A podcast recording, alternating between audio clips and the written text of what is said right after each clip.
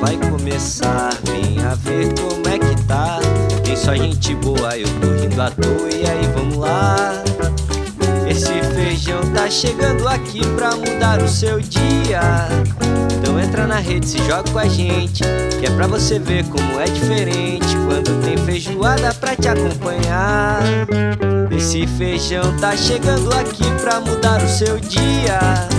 Então entra na rede, se joga com a gente. Que é pra você ver como é diferente. Quando tem feijoada pra te acompanhar. Feijoada completa tá chegando mais uma vez. Obrigado pela sua companhia. Deus Guzmão, tô com o Vinícius de Paulo. Você já sabe como é que é o nosso formato, né? Que é tipo feijoada. Cada um com seu pratinho, trocando uma ideia, sem se estressar muito, porque a gente tem que levar de um jeito bem leve. É, boa, boa noite, Matheus. Boa noite, Vinícius. Como é que vocês estão? Boa noite, Luiz Felipe, meu amigo Vinícius, nosso editor-chefe Luiz Fernando Queiroz. Falando nisso, cadê o Queiroz? Bom, gente, é um prazer novamente estar aqui com vocês, podendo trocar uma ideia sobre qualquer tema, né? O que é melhor de tudo, tudo pode acontecer na feijoada, a feijoada aceita tudo. E aqui no nosso programa a gente consegue falar sobre tudo um pouco também. Estamos aí, mais uma semana de pandemia, mais uma semana de quarentena. Espero que todo mundo esteja bem e se cuidando. Para quem não tá, força aí para os familiares, minha solidariedade às famílias. E é isso. Vai passar, vai ficar tudo bem e vamos sair melhores dessa. É isso. Bom momento a todos. Fala pessoal, fala Felipe, fala Matheus. Um abração aí pro Luiz Queiroz, nosso editor de áudio. Esses, esses dias aqui em Portugal têm sido dias quentes, depois de passar seis meses com um picolé aqui gelado, a coisa pegando aqui. Ah, passei aqui uma semana de muito, muito, muito calor. Aqui em Portugal a economia já está praticamente restabelecida, né? As pessoas já estão trabalhando. Chegamos agora na última semana de abertura da economia.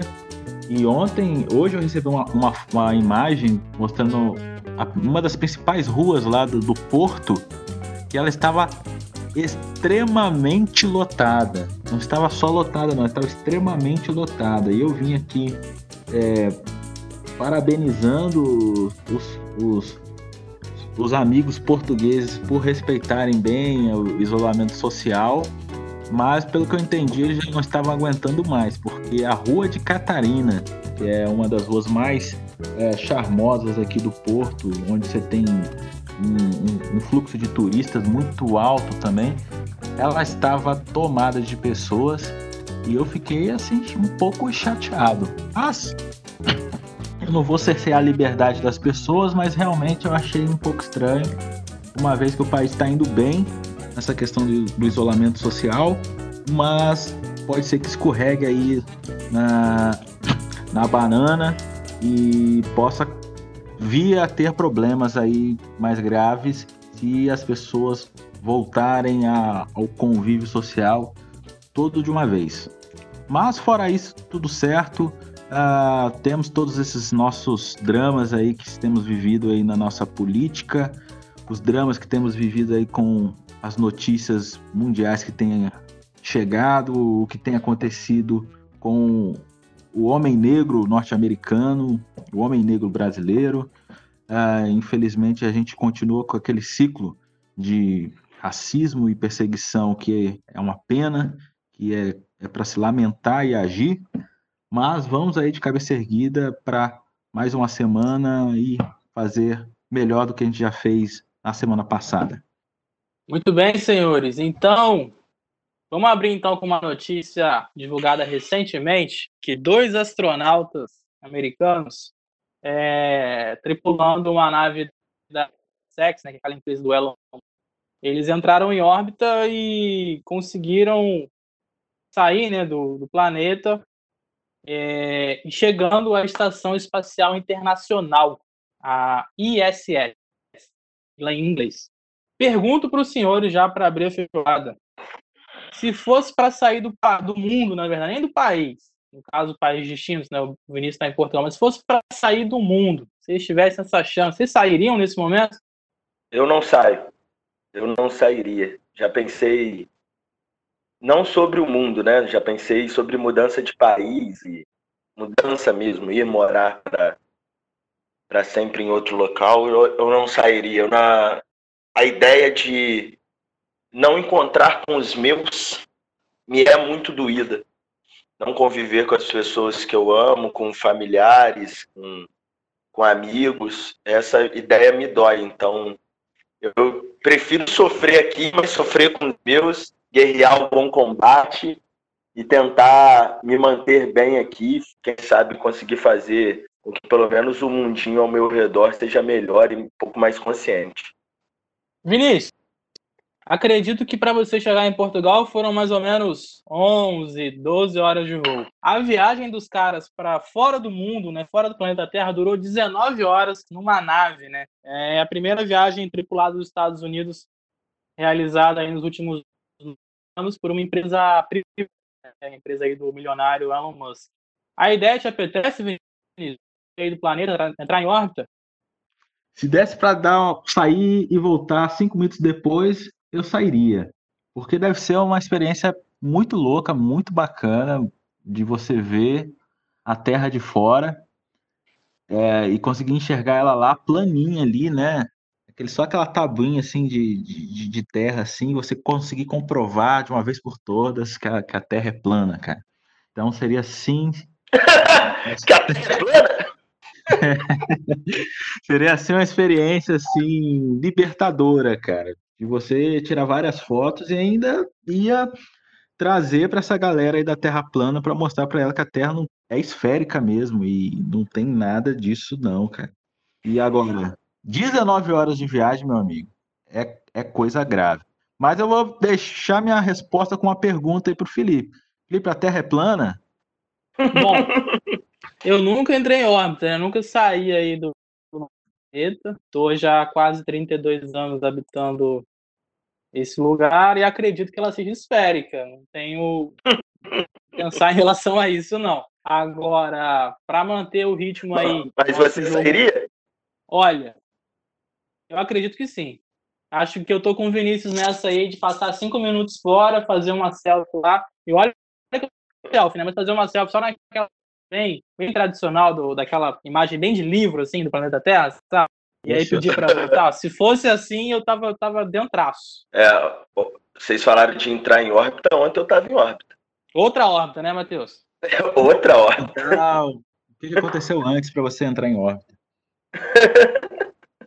Agora, esticando aí a conversa, já que a gente começou a falar de, de espaço sideral, né? A gente mantendo o ritmo aí, um. Agora, Matheus, queria saber a sua opinião. Você acredita em vida extraterrestre, Matheus? Cara, não. Não acredito. Nunca, nunca acreditei, assim, acho que nem quando eu era criança acreditava nisso e continuo não acreditando. É, é um pouco egoísta, eu acho, até achar essa, ter essa visão de que só o nosso planeta tem vida tem habitante, né? Ou, ou o que dá para considerar como habitante, ou existe ser humano. Mas eu não acredito em extraterrestre, não. Acho que o único ET que eu acredito é o ET de Varginha. Tirando isso, não acredito em nenhum. Em Portugal tem ET por aí, ô Vinícius? Cara, o único ET que eu acredito é no Bilu. Vocês lembram do Bilu? eu lembro. Então, mas aqui em Portugal, até que eu não encontro muito esses papos de, de vida extraterrestre, não. Mas se você me perguntasse, Felipe, eu diria que talvez.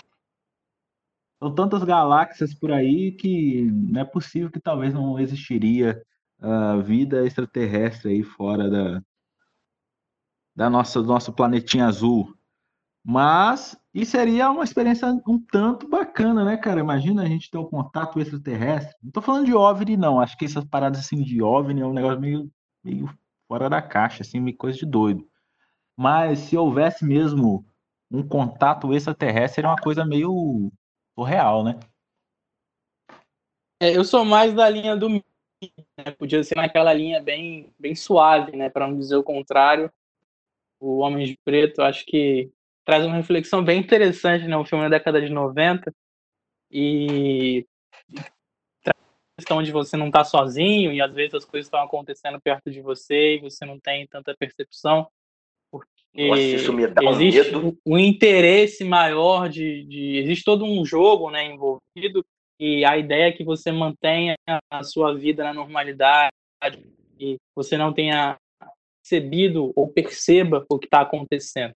Eu sou muito por aí, muito na hora de, de refletir, né? Na verdade, eu costumo ser muito pragmático nas minhas decisões, mas é um, um exercício divertido, com certeza. Só de ter a ideia de que pode ter alguém do meu lado aqui agora, eu já fico um pouco em pânico.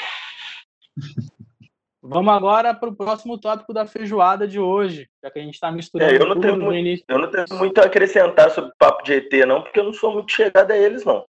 Vamos para o próximo tópico da feijoada. O Vinícius abriu a fala dele falando sobre racismo. É, queria ouvir de vocês, meus amigos, é uma, uma questão de racismo. Se for definir em duas frases para vocês, o que é? Eu definiria em três. Em, em, duas frases ou duas palavras? Perdão, que eu não te ouvi direito. Duas frases. Duas frases. Seriam duas frases. Para mim, racismo é o ato de você segregar, pré-julgar e diminuir uma pessoa pela sua cor, pela sua raça. E para mim, a maior definição sobre o racismo e o racista é que morram é o que eu penso, porque eu não acredito em nenhuma forma que algum racista possa se regenerar. Então, para mim é isso, é alguém segregar outra pessoa, diminuir, humilhar por conta da sua cor da pele, sua raça, é, ou orientação sexual, qualquer outra forma de separação que possa existir ou que eles acham que existe. É isso. Bom, para mim, racismo é você não enxergar o outro como um semelhante. Né? Nós somos um só. Nós viemos de uma família só, que é a família humana. É, viemos de um pai só. Não, não tem diferença. Nós temos um mesmo sistema é, respiratório. Nós temos o mesmo sistema linfático. Nós temos, somos constituídos de água, de, de, de, de matéria totalmente semelhantes, não tem nada em nós que não tenha no outro. Embora existam apenas é, algumas diferenças externas, internamente nós somos todos iguais. E as diferenças externas que existem, elas são ínfimas perto das semelhanças que nós temos externamente. Se é que eu me faço entender. Então, quando racismo para mim é quando uma pessoa não consegue olhar o outro e se ver nele. Então, quando eu olho para vocês, olho para o Felipe, olho para o Matheus, se eu tiver a oportunidade de olhar para você que, que nos ouve, eu vou me enxergar em você. Mas se eu não sou capaz de me enxergar em você, é porque eu, no mínimo, eu não faço parte do que é a humanidade. Eu sou um desumano. Eu sou um desumano. E, infelizmente, infelizmente, lamentavelmente, a gente percebe que o racismo é mais profundo do que a gente imagina. Tudo que a gente tem visto é, semanalmente, diariamente, as notícias que chegam, é, mais um negro assassinado nos Estados Unidos, mais um menino negro assassinado no Brasil, é, mais um oriental perseguido nos Estados Unidos, mais um latino perseguido é, nos Estados Unidos também.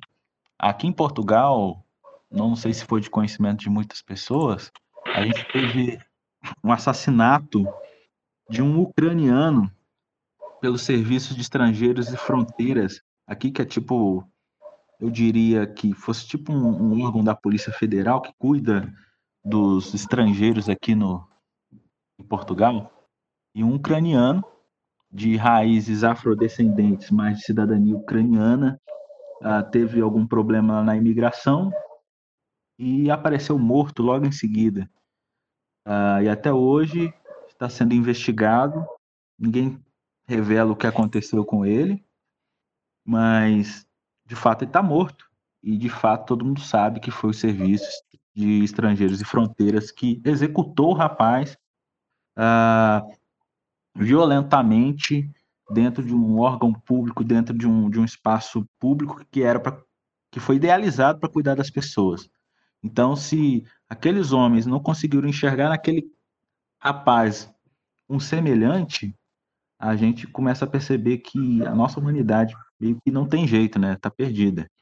E eu queria só comentar mais alguma coisa, que esse racismo é tão profundo que a gente enxerga esses traços de discriminação raciais em documentos antigos até, tipo, eu sou evangélico e na Bíblia, por exemplo, que é um, um livro que no mínimo foi escrito há dois mil anos antes de Cristo, você tem fragmentos que foram escritos há dois mil anos antes de Cristo, que já destacavam em algumas narrativas uh, algumas pessoas eram, e elas eram destacadas a partir da sua orientação, a sua orientação não, a partir das suas raízes étnicas. Então, você percebe que isso é uma coisa mais profunda e mais antiga do que a gente imagina. E eu acho muito, mas muito difícil que a gente consiga eliminar o racismo, porque é uma coisa degradante mas que, que aparentemente é intrínseca em muitos seres humanos. É, a minha definição de racismo vai nessa que vocês colocaram, né? Não tem muito a acrescentar. É o ato de discriminar mesmo alguém por sua raça ou etnia. É, infelizmente, a gente tem convivido aí com alguns episódios que tem então, uma destaque né, na cobertura é, recente. É, Dito isso, queria. O Vinícius já adiantou um pouco na resposta dele, mas de toda forma eu queria ouvir. Vocês acham que tem alguma solução para esse problema? Eu acho que não tem solução. Eu acho que não tem solução.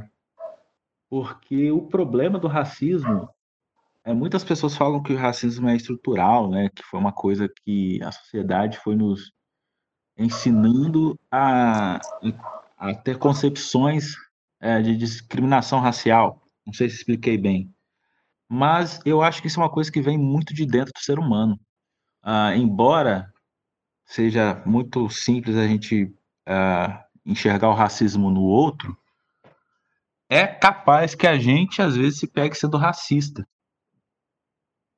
Talvez é capaz de a gente se, se enxergar racista em algum momento da nossa vida por exemplo, porque o racismo ele é muito diverso, muito diverso. Como a gente está no Brasil e a gente tem a, a, uma diversidade étnica, é, apesar de ser grande, mas é limitada, né? A gente tem ali índios, nós temos negros, temos os imigrantes europeus, temos imigrantes japoneses, enfim. Mas é capaz de, às vezes, a gente mesmo se encontrar discriminando alguém, sem perceber. E, e às vezes só percebe porque alguém te deu um toque, ou porque você sentiu medo, você sentiu medo, e depois você, o teu outro instinto, né, de, de justiça, né, de, de misericórdia, fala, oh, peraí, cara, por que você está julgando o cara? Eu acho que é uma coisa muito interna. Só que, você sendo uma pessoa humana, uma pessoa que consegue depois enxergar, mesmo depois de ter errado, enxergar você no outro, você volta atrás. Entende? Eu, acho, eu não diria que eu não, que eu não sou racista. Não sei, talvez eu seja também. Talvez eu seja também. Mas eu tenho certeza que se eu me enxergar racista um dia, ou tiver alguma atitude, algum comportamento racista, uh, eu voltaria atrás.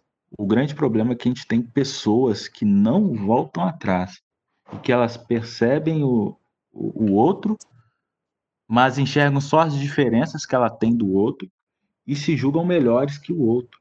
E, e isso traz prazer a elas. Então, eu acredito que, infelizmente, mesmo que essas pessoas morram, eu acho que outras vão nascer e vão ser iguais a elas, não porque foram ensinadas, mas que de alguma forma está dentro delas. Eu acho estranho dizer isso, mas às vezes nós vemos crianças. Eu, eu mesmo estava me lembrando de, de, uma, de uma questão na escola é, de um amigo que eu tinha na escola, e ele era branco e era o meu amigo. Era o meu amigo. E um dia a gente, voltando assim, não lembro da onde, no refeitório, ele falou: Você não é preto, não, né? Aí eu, eu não entendi a pergunta dele, né? Ele, você não é preto, não, né? Você é moreno, não sei o quê. E ele era lourinho, assim, do olho azul. Eu falei, eu sou preto, sim. Aí, não, você não é preto, não. Ele queria, pelo que eu entendi, ele queria dizer para ele que, que, ele tinha um amigo que não era preto. Foi o que, que pareceu para mim, que, e é o que parece até hoje. E ele era um moleque de seis anos, como eu, entende? Pode ser que ele tenha aprendido em casa, tenha ouvido alguma coisa em casa. Mas, ao mesmo tempo, eu acho que também, talvez, partiu dele também. Então, eu não sei, não tenho é, esperanças que o mundo seja menos racista. Eu acho que é uma coisa que a gente vai ter que sempre estar se posicionando, se policiando uh, e, e, buscar é, combater, combater isso. Mas como o amor ao dinheiro, como o ódio que a gente tem das pessoas fácil, a gente pega o ódio das pessoas de uma forma tão simples, tão fácil. O racismo é só uma outra forma de ódio, que é tão prejudicial quanto e que estraga famílias, vidas, sociedades, tanto quanto qualquer outra forma de mal. Então, eu não acho que, assim como existe o ódio no mundo hoje, eu não acho que o racismo ele vai deixar de, de existir. É só mais uma forma de desamor. É, eu tô contigo nessa. Não acho que o racismo tenha condição de desaparecer do mundo de uma forma rápida, pelo menos, a não ser que a gente conseguisse juntar todos os racistas e exterminá-los em praça pública, que infelizmente não pode acontecer. Acredito que é mais um problema você educacional, humanitário e de amor, assim, conseguir com que isso diminua. É, é, todo mundo tem um papel muito importante, como diz a Angela Davis, numa sociedade racista. Não basta você não ser racista, né? Você tem que ser um antirracista. A gente tem que combater o tempo inteiro, falar, se expressar, se ver uma prática de racismo, se posicionar. Se tiver um caso de, de um assassinato de, de, uma pessoa só por conta da, da cor da sua pele, no lugar que ela mora, a gente tem que se posicionar e às vezes não só com nota de repúdio, como gostam muito de fazer alguns grupos de esquerda aqui no Brasil, mas é isso. Eu acredito questão estrutural é uma forma até de você querer manter o racismo, né? Falar, não, já existe um racismo estrutural no Brasil. Então vamos quebrar essa porra dessa estrutura, entendeu? Não, o que está acontecendo? Por quê? A gente vê racismo todo dia no Brasil. Quando foi colocado o sistema de cotas, por exemplo, para que negro pudesse começar a, a, a, ter um pouco mais de oportunidade por conta das cotas, porque diante do fim do, do, da escravidão, um povo que cresceu sem qualquer tipo de, de ajuda, de auxílio. Então, vamos fazer as cotas. Quantidade de gente reclamando disso, sabe? E aí eu fico pensando, eu lembro que eu tinha uma, uma namorada que, que estudou em colégio particular a vida inteira, né? Aqui em Volta Redonda. E ela era contra as cotas. E a única pergunta que eu fiz para ela foi a seguinte, né? Quantos alunos negros tinham na sua sala? Nem eu estudei em colégio público, era meio a meio.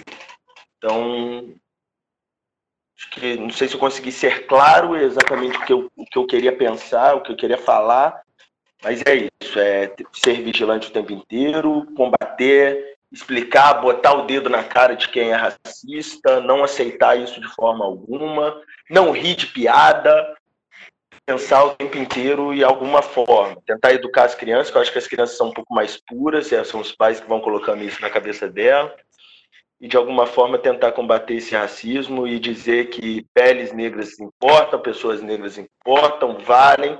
Não é porque uma pessoa tem uma cor da pele diferente do que o status quo queria, que ela pode morrer, que ela pode ser asfixiada por um policial, que ela pode ter uma casa invadida numa comunidade.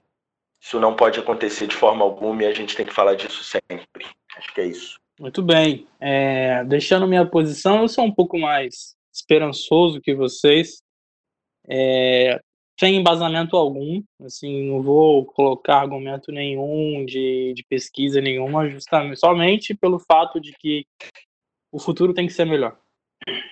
Só alimentando essa esperança de que é, o que a gente vai viver mais para frente tem que ser melhor do que a gente está vivendo hoje. Só isso me basta.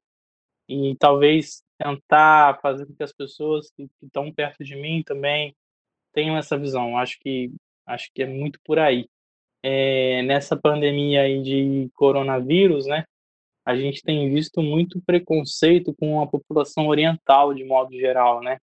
Muito, muita notícia de WhatsApp, de site que não é tão confiável, é, falando sobre um plano maquiavélico chinês de contaminar o mundo inteiro, é, de certa forma, o preconceito acaba se manifestando também por aí, né? Porque em grandes cidades como Rio e São Paulo, é, as comunidades orientais acabam sendo maiores e as pessoas acabam sentindo isso de maneira mais latente, só mesmo para chamar atenção para o pro problema de modo geral, né? Porque certamente a questão racial está muito, muito firme, né? Para o nosso país ser bem miscigenado e ter na sua identidade a contribuição de várias culturas, como a cultura negra e indígena, mas a gente também não pode é, virar o rosto para o lado oriental do planeta e, e alimentar é, questões que, ao meu ver, uh, fogem totalmente de questão, como essa questão aí do plano, como fato pensado por algumas pessoas de de a China está fazendo um plano maquiavélico para disseminar o coronavírus pelo planeta, de que isso é culpa de quem tem assim traços orientais de modo geral, né? E é algo que, que é bem que é bem triste. Mas acho que quem acredita nisso também acredita que a Terra é plana, né? Tenho minhas dúvidas, Matheus. Tenho minhas não, é, dúvidas. É, mas eu entendo, mas é, é, igual você disse, né, do, do preconceito com os orientais, é, é, é, o preconceito também em, em geral. Acho que o racismo é muito forte e ele é muito maior do que qualquer outro tipo de, de preconceito ou xenofobia. É, mas você tem um preconceito com o oriental, tu tem preconceito com o muçulmano, porque Sim. um padrão ocidental tem que ser, você tem que ser branco, preferência cristão, se puder ser católico, melhor ainda, porque você também não pode ser protestante, porque se você for protestante, começam a falar que ah, a igreja neopentecostal, que estão aí para roubar o dinheiro da fé alheia. Você tem que ter um padrãozinho ser de, de, de certa forma, certo? E eu acredito, cara, que você estava pensando, falando aí, eu estava pensando assim, ah, os orientais sofrer, sofrem, né? Aí me vem muito também da classe social, né? Qual oriental que sofre? Será que os donos daquele supermercado famoso aqui em Volta Redonda sofreriam esse tipo de preconceito? Acho que não, né? então, um é difícil, difícil. Vou contar um pouco da experiência que eu tenho aqui. Ah, aqui ah, em Portugal, a gente tem bastante chinês dono daquelas lojas de 1,99 aqui no Brasil. Aqui eles chamam de lojas econômicas. E esse pessoal aqui é um pessoal que tem um padrão de vida razoável, porque o português, a sua quase metade da população, ganha só um salário mínimo só. Que com um salário mínimo você vive razoavelmente bem. E, mas quem tem um negócio aqui, um pequeno negócio, ganha um pouquinho a mais que isso. E então os chineses daqui, normalmente eles até vivem melhor do que o português, vamos dizer assim porque empreendem, né? Vamos falar do, do empreendedor. Mas eu percebi que mesmo eles estando numa, eles estando numa posição social um pouquinho acima, rola o preconceito. Rola um preconceito, porque as pessoas estavam com raiva deles aqui. Ah, tipo assim, claro que não eram todas as pessoas, mas você percebe, assim, algumas conversas que as pessoas estavam com uma raiva deles. Então, isso acho que isso até suplanta mesmo o status social da pessoa, sim, talvez sim. Eu sei que com dinheiro você consegue até comprar mais status social, né? Mas quanto à tua pele, cara, dificilmente você vai convencer a todos. que você é um semelhante. E trazer, queria trazer mais uma reflexão que se você for observar a história do mundo, a maioria das guerras que talvez eu esteja errado, mas se você for observar a maioria das guerras que existiram, elas existiram por talvez por três motivos: terra, religião e raízes étnicas. Você pode pegar é, boa uhum. parte das guerras antigas uh, e quando você pensa em religião, as raízes étnicas elas estão lá, né, relacionadas à religião. E quando você pensa em terra também, né? Então, normalmente o cara que está reivindicando terra é porque por algum momento do tempo ou, ou porque ele, ele, a etnia dele viveu lá ou porque a etnia dele quer viver lá. Então, uh, é um problema mais profundo que a gente imagina. É, e são muitos, muitos, muitos pontos pelo mundo, cara, de discriminação racial. É, aqui na Europa, você vai ter, né, obviamente, aquela discriminação étnica contra qualquer pessoa que não seja da Europa, né? Você tem uma discriminação ética com as pessoas que são do leste europeu, entendeu? Eles chamam que de cigano. É, então, o cara ali é, o cara é da, sei lá, da, da Polônia, é da Croácia, mas para eles é tudo cigano. Acho que, se eu não me engano, ciganos são a, da, religi da região ali da Romênia, se eu não me engano. E leste europeu aqui, eles é tudo cigano, é tudo gente vai arrumar confusão e tem uma, uma discriminação pesada pro lado dos ciganos, uh, dos ciganos europeus. Se você for no, na região ali da antiga Iugoslávia, eles são extremamente racistas. Né? Se você for ver os jogadores brasileiros que vão para lá, ou africanos que vão jogar lá numa partida internacional, os caras sofrem. Você vai para a Rússia, você sofre. Você vai para a Ucrânia, você sofre. Uh, se você vai para um país islâmico, você é capaz de você sofrer também. Então, é muito complicado cara, é muito complicado. E razões étnicas tem sido um dos maiores problemas que tem gerado. Opa, saúde! É, e as razões étnicas, as origens étnicas, né, têm gerado guerras por todo mundo aí e por muito tempo. E dificilmente eu acho que as coisas vão melhorar, porque a gente, se a gente for olhar, a gente tem uma guerra entre Israel e Palestina e vem exclusivamente de uma razão de raiz étnica também. Uh, o Islã. Não, perdão, o Islã já é religião. Bom, o Luiz, se você puder cortar essa parte. Enfim. Mas, enfim, é, nós temos todos esses problemas e a etnia sempre está no meio. Então, eu, eu não tenho, tenho grandes esperanças que o racismo vai acabar não, que porque desde o início a gente tá nessa, nessa guerra aí, meio que uma guerra infinita, tá parecendo o filme dos Vingadores. Vinícius, você comentou a questão Israel-Palestina, eu vou discordar só um pouquinho de você, porque, na minha opinião, assim, na verdade, é o que aconteceu, né?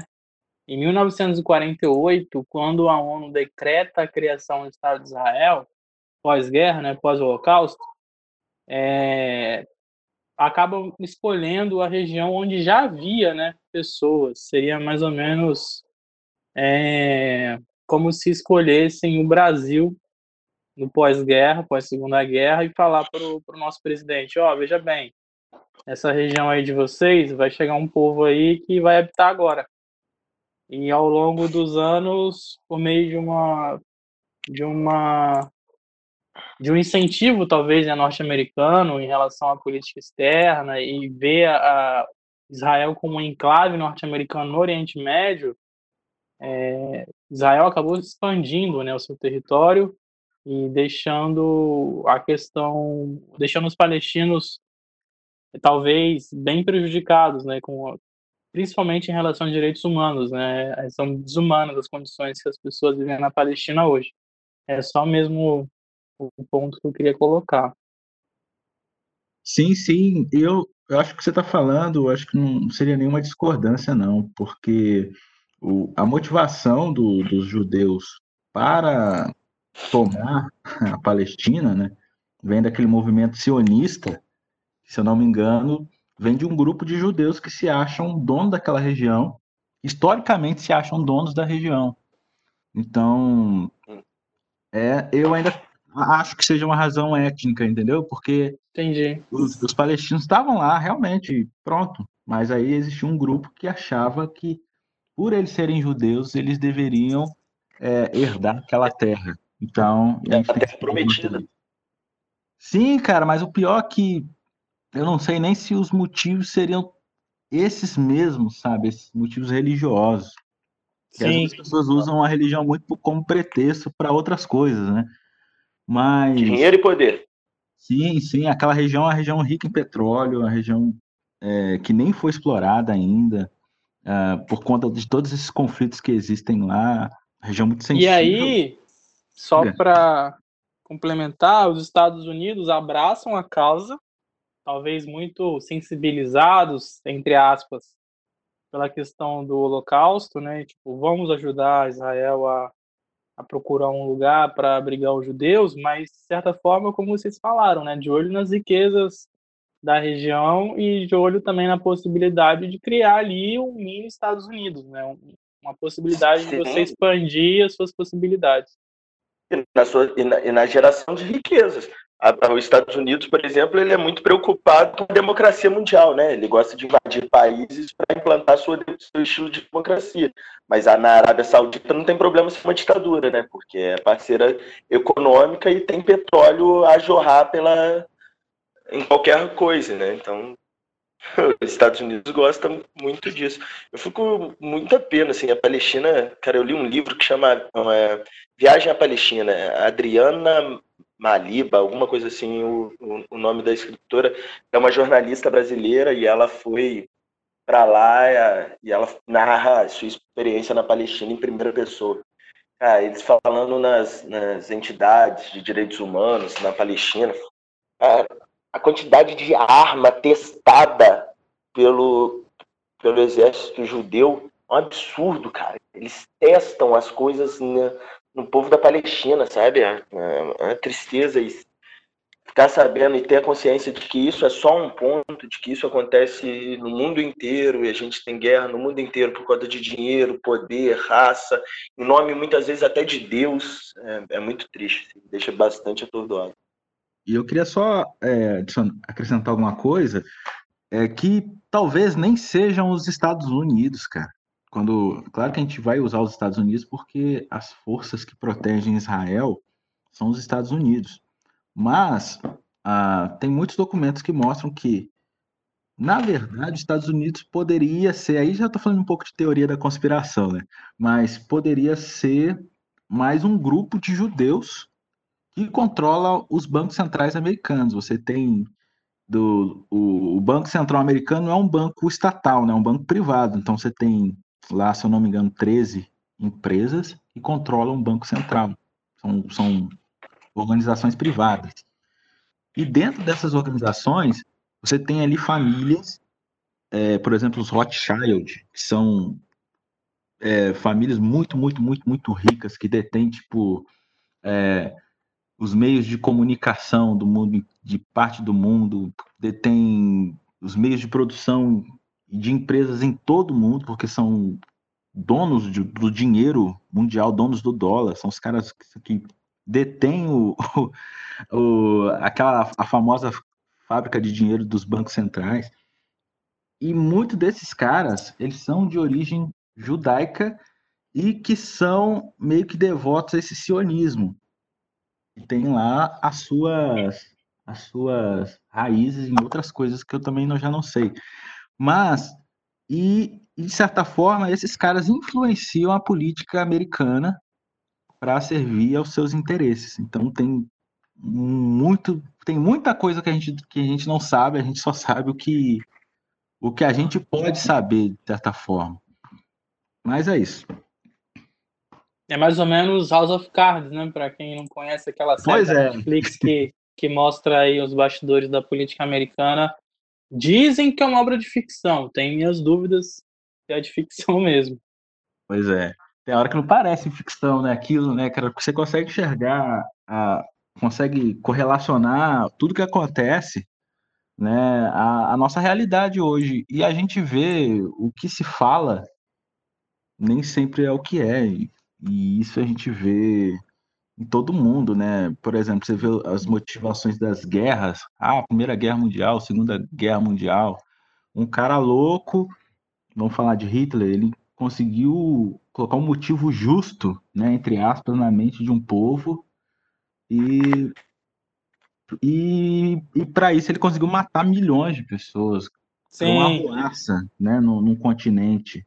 Mas a gente nunca sabe o que realmente ele queria. Que ele queria matar, a gente sabia, né? Que ele queria o poder, a gente sabia. Mas para aquelas pessoas não era isso. Bom, já que o papo está indo para a questão mais ampla da coisa, assim, mais conceitual de tudo que está acontecendo, a gente começou hoje a trocar uma ideia de maneira bem simples, né, direto no ponto. Eu queria ouvir de vocês a definição de vocês para democracia, em poucas palavras, hein? Posso ir? Pode ir.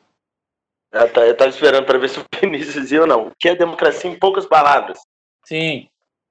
Democracia, para mim, é viver com certa liberdade, fazendo com que os diferentes se entendam e, se, e convivam entre si e se respeitem. Acho que é isso. Para mim é mais ou menos isso. Bom, para mim é o esforço em viver em comunidade. É o esforço. Ok. Diga. E vocês acham que o mundo que a gente vive hoje é possível viver em democracia? Ou democracia, como diria Júlio César, democracia é uma vã palavra? Se ainda é possível viver em democracia, Se é seria isso? possível, você acha que a gente consegue viver em democracia, em- em- na plenitude da democracia? Ou democracia é uma palavra que as pessoas falam sem saber o que realmente é? Eu acredito que democracia é uma coisa que as pessoas falam sem saber de fato o que é.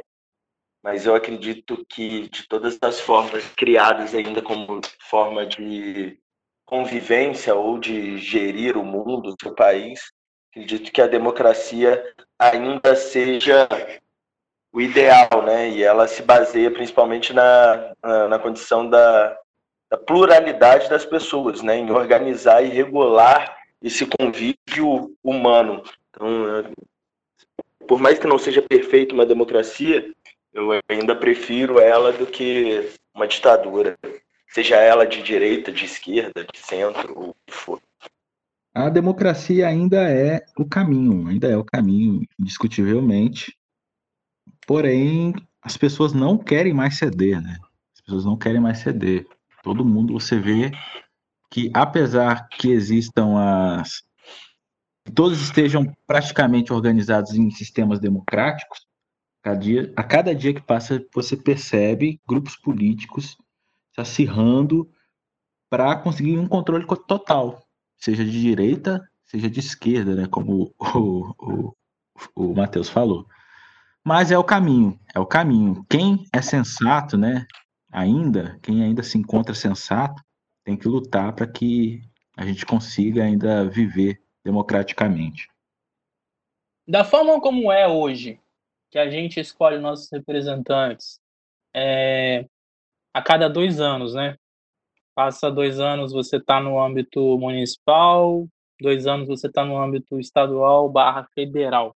Você ir exercer o seu direito ali de votar, né? Ah, escolher o vereador, o prefeito, o deputado, o senador, o presidente. Vocês acham que como a gente vive isso hoje, esse processo de escolha, vocês acham algo saudável? Como a gente, de modo geral, como a gente encampa esse processo? Essa pergunta é um concurso público, né? Difícil responder. Não, pô, é feijoada, Matheus. Abre uma cerveja aí. É, assim. Cara, não sei se eu consigo organizar meus pensamentos sobre essa forma de democracia e se eu acho que. Seria a democracia representativa, né, que a gente tem hoje.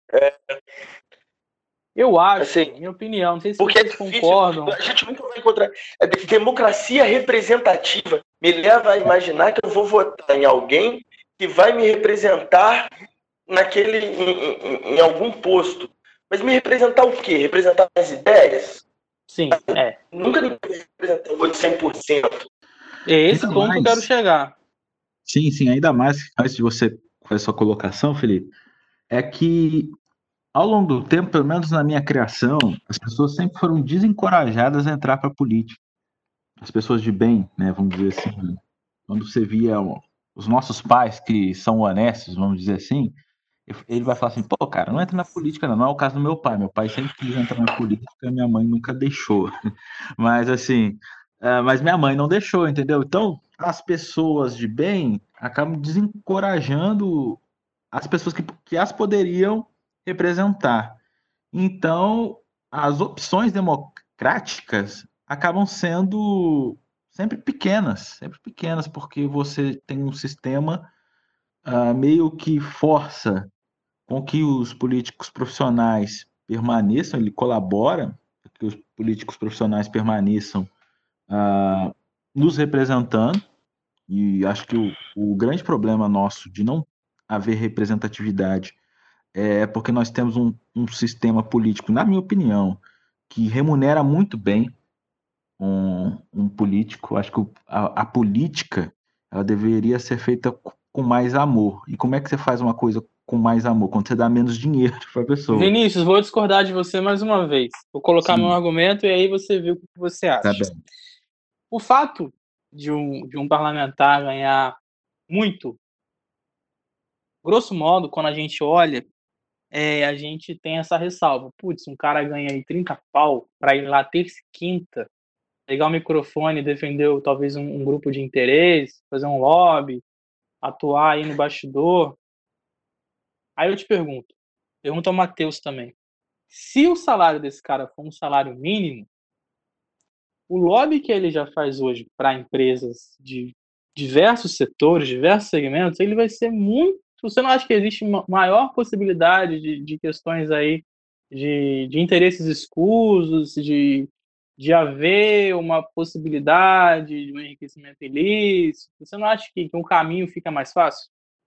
Sabe por que, que eu acho que não, Felipe? Porque se fosse assim, esses caras que já ganham muito, eles não se corromperiam mais. Eles não se corromperiam, na verdade. Uh, os caras ganham muita grana, muita grana. Eles praticamente não pagam por nada do que eles comem no dia a dia deles, né? Enfim, é, não vou entrar nesse mérito. Mas eles, eles já se corrompem, entende? Eles já se corrompem. Enquanto você vai ver, às vezes, pessoas que, que têm apenas o salário deles de vereador, que é um bom salário, vamos dizer assim, ou de deputado, e não se corrompem. Essas pessoas, elas colocam realmente amor naquilo que elas fazem. E são muito, muito poucas as que realmente as fazem e realmente estão na política para realmente fazer o bem pelas pessoas. Então eu acredito que não. Eu sei, eu, eu entendo o que você está querendo dizer. E de certa forma, né, além disso, né, da questão do lobby, a gente tem a questão de segurança, né, a gente tem, a gente não, está na Suécia, né? A gente tem a questão de segurança, a gente tem diversos outros outras condicionantes que trariam problemas à pessoa se ela não estivesse num aparato é, econômico maior. Mas eu acho que não. Eu acho que não. Uh, que, porque se não fosse assim, essas pessoas que ganham bem não se corromperiam. Não sei se o Matheus concorda comigo. Eu, eu acho que, que o salário não tem a ver com a corrupção. Não, não, não acho disso.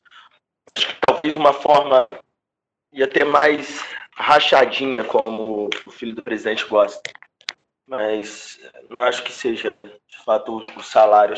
Eu não acho, sinceramente, eu acho até justo o salário do político. Eu acho que o político tem uma responsabilidade muito grande em suas mãos, principalmente se ele fizer a boa política, se ele for aquele cara que nos orgulha.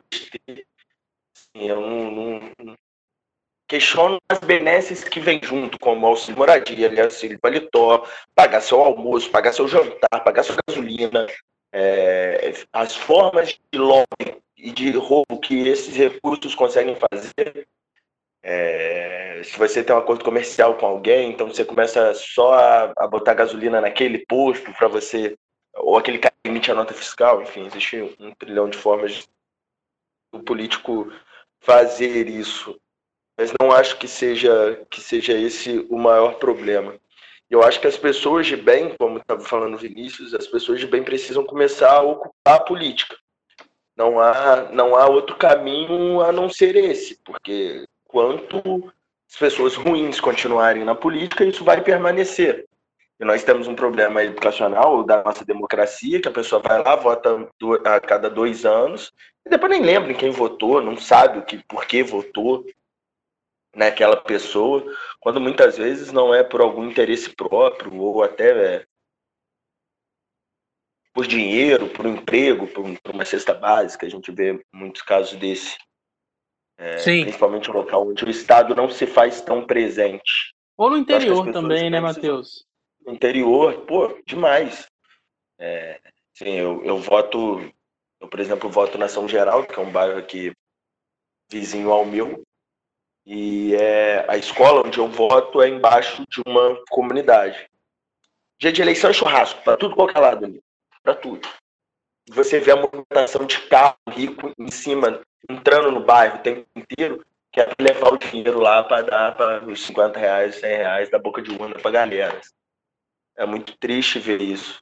Eu acho que as pessoas de bem precisam se encorajar a estar na política e quem tem um pouco de consciência falar sobre política, explicar e dizer que a política é uma das formas de transformação da sociedade e que é necessário que as pessoas boas, bem preparadas, possam estar na política, pensando em políticas públicas importantes para a população. É, como você falou, Matheus, na minha opinião, ah, talvez a gente não dê, de modo geral, a devida importância aos cargos legislativos, né? É, de certo modo, a gente encarna bem, não sei, né? A gente, o brasileiro de modo geral, eu falo isso da experiência é, eleitoral, né? De, de ir à urna cada dois anos que eu tenho, sei lá, de 15 anos para cá, vai, é, 15 anos. É, a gente vê muito no executor, né, no, no cara do executivo, a solução dos problemas. É uma postura, é, acho que acaba sendo geral, né? Você vê o cara ali, o cara que vai ser o prefeito, ou o governador, ou o próprio presidente, e, tipo, ele vai resolver a minha vida, eu vou, eu vou entender o que ele está querendo propor, e acaba esquecendo como é que se é, como é que é a estrutura do sistema político brasileiro, né? Eu acho que acaba sendo um defeito que, que muitos de nós cometemos. Gostaria de perguntar para vocês, falando de legislativo, né? A gente já está chegando quase já no final do programa. Acho que ainda cabe uma última pergunta, Felipe. Cabe. Sempre cabe uma vocês... pergunta na feijoada. Hum, claro. Vocês acham que se no legislativo a gente também proibisse ou tivesse um teto de, de mandatos para reeleição, vocês acham que isso seria mais saudável ou vocês acham que seria, um preju seria prejudicial à democracia? Outro limite. Eu acho que deveria ter um limite de, sei lá, três mandatos, né, 12 anos, alguma coisa assim, para você ter uma rotatividade e não ter, principalmente, pessoas que ficam, sei lá quantos anos. Vai, imagina, outro filho, outra pessoa ficar 27 anos sentado na porra da Câmara dos Deputados sem fazer nada e vira presidente da República. Tem que ter limite aí. Eu acho que o problema é mais complexo. Não sei se a, como a própria questão do salário, né? Na minha opinião, o salário não tem interferência. Acho que tem que se valorizar a atividade do parlamentar, de certo modo, mas também não de maneira estratosférica.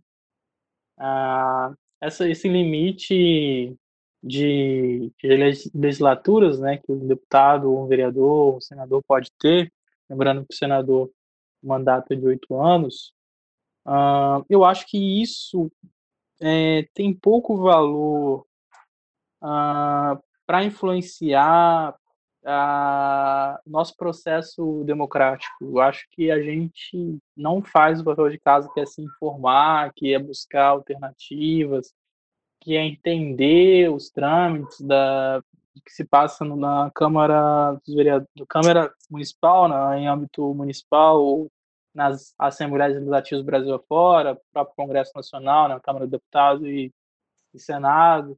Acho que falta a gente tornar essa rotina mais palatável, pro, pro, como o Matheus gosta de falar, para o afegão médio. Tá certo. Não sei se vocês concordam, é por aí que eu penso. Certo, certo, registrada aqui a sua a resposta de vocês dois. E só me retratando aqui, tá? Não acho que ele não tem que ter um salário digno, tá? Só mesmo realmente, como você disse, estratosférico. Mas é isso aí, gente. Mas é eu acho que o problema. Diga. Não, às vezes eu acho que a questão não é financeira. É como o caso do Sérgio Cabral, né? O ex-governador aqui do Rio de Janeiro, que está preso. Cara, ele ganhava 5, 10% de quase todos os contratos do governo do Estado. Ele não tinha mais onde colocar dinheiro. Então não é só questão de roupa. Para mim é questão de poder. Chega uma hora que o cara, tipo, ele se empodera tanto do seu cargo que o roubar vira questão de poder. Vai ter que beijar minha mão para fazer isso. No meu estado você tem que fazer isso. Na minha cidade é isso. Você vira um coronelzão que o poder vira mais importante do que o dinheiro, tá? É, isso remete talvez às origens do nosso país, né, do processo republicano, que foi uma quartelada, né? O Brasil é tão louco que o, que o imperador era um cara democrático e os, generais que proclamaram a república tinham, tinham aspirações nem tão republicanas assim, dizem as más línguas. O Brasil não é para amadores. Não é. Não mesmo. Bom, feijoada completa tá chegando no fim. Esse programa aí que abordou democracia, racismo em viagem para o espaço, não nessa ordem, não necessariamente nessa ordem, mas a gente conseguiu ter aí uma conversa bem bem plural né, sobre vários temas. Foi bem, bem gostoso bater um papo com vocês. É, queria ouvir aí considerações finais, Vinícius. O que você manda? Bom, pessoal, terminando aí mais um programa. Eu espero aí e desejo a todos que a gente continue aí firme, de cabeça erguida, né? A única forma da gente mudar o mundo é a gente andando em paz com a nossa consciência. Parece até frase de, do, do Charlie Brown, né, cara? Mas enfim, é a vida. Vamos, vamos seguir em frente, vamos é, lutar para que realmente não haja mais racismo, por mais que seja difícil, para que realmente não haja mais antidemocracia. Mas apesar de saber que todas essas coisas são muito, muito, muito difíceis, nós somos brasileiros. Como disse Felipe, como disse Matheus, nós não somos amadores. A gente sabe muito bem sofrer e a gente sabe muito bem levantar depois de uma queda. Então vamos seguir em frente aí que o Brasil e o mundo pode sim melhorar pelo menos um pouquinho. Exatamente. Vamos tentar mudar aos poucos, mudar ao nosso redor, conscientizar pessoas e lutar por um mundo melhor para os nossos pais, para os avós, para a gente, nossos futuros filhos e principalmente para quem mais precisa. Foi muito bom o papo de hoje. Obrigado vocês dois pela oportunidade de trocar uma ideia desse nível e poder falar tantas coisas que a gente julga importante e tentar refletir sobre temas que é importante e também de uma maneira até um pouco mais leve, né? Então, obrigado aí a todos a oportunidade. Vamos lá, vamos seguir firme. Não lembro nem mais qual semana da pandemia estamos, mas esperamos que a vacina chegue rápido, que as pessoas fiquem um pouco mais conscientes, que conseguimos sair dessas melhor. Melhor. Pelo menos são, é a busca. É isso, muito obrigado a todos e fogo no racismo. Bom, é isso então, gente. Até a próxima. Foi muito bom trocar essas impressões com vocês. Espero que quem acompanha aí o Feijoada Completa tenha gostado. Um abraço em cada um. Até a próxima. A feijoada vai começar. Venha ver como é que tá. Tem só gente boa, eu tô rindo à toa. E aí, vamos lá. Esse feijão tá chegando aqui pra mudar o seu dia. Então entra na rede, se joga com a gente. Que é pra você ver como é diferente. Quando tem feijoada pra te acompanhar.